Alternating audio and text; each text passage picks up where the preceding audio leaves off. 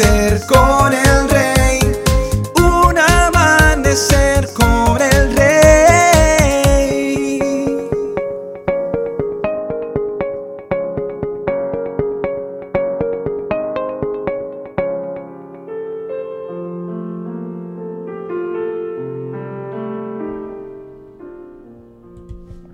Muy buenos días y bendiciones para todos.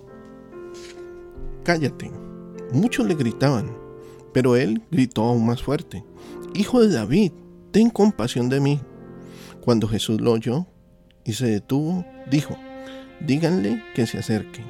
Marcos capítulo 10, versículos 48 y 49.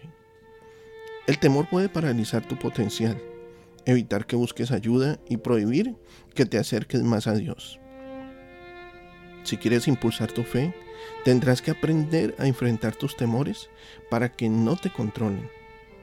Cuando eliges el temor sobre la fe, tu vida espiritual queda atrapada en una rutina, porque el temor al dolor, a ese dolor emocional, reemplaza la esperanza de las promesas de Dios.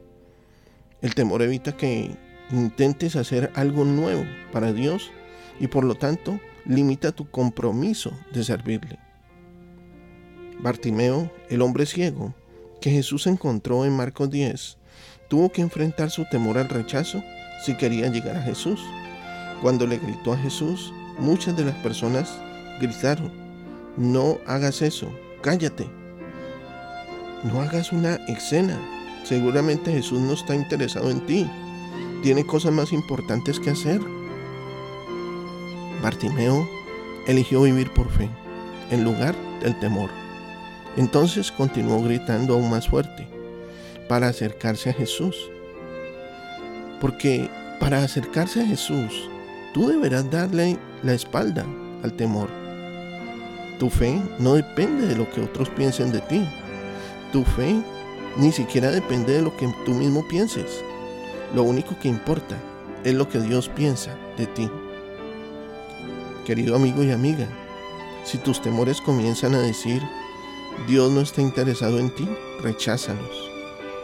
Recházalos porque son una mentira. Dios envió a su Hijo para salvar al mundo. Jesús se ocupó de Bartimeo y Él se ocupará de ti. El amor de Dios por ti es perfecto, completo e incondicional. ¿Hay algún temor en tu vida que debas enfrentar ahora? Sería muy interesante que hicieras un listado de las cosas a las cuales has sentido algún temor y comienza a rechazarlas y no aceptarlas en tu vida. Recuerda que el amor de Dios echa fuera el temor. El amor de Dios se fortalece en tu vida y es como un escudo protector para ti. Dios hoy ha hablado a tu corazón, ha edificado tu vida. Sé de bendición para otros y comparte este mensaje. Nuestros contenidos ahora también podrás disfrutarlos en Facebook, Spotify o en YouTube como Un Amanecer con el Rey. Que tengas un excelente día lleno de bendiciones. Te habló tu pastor y amigo Manuel Cortázar desde el condado de Orange, en California.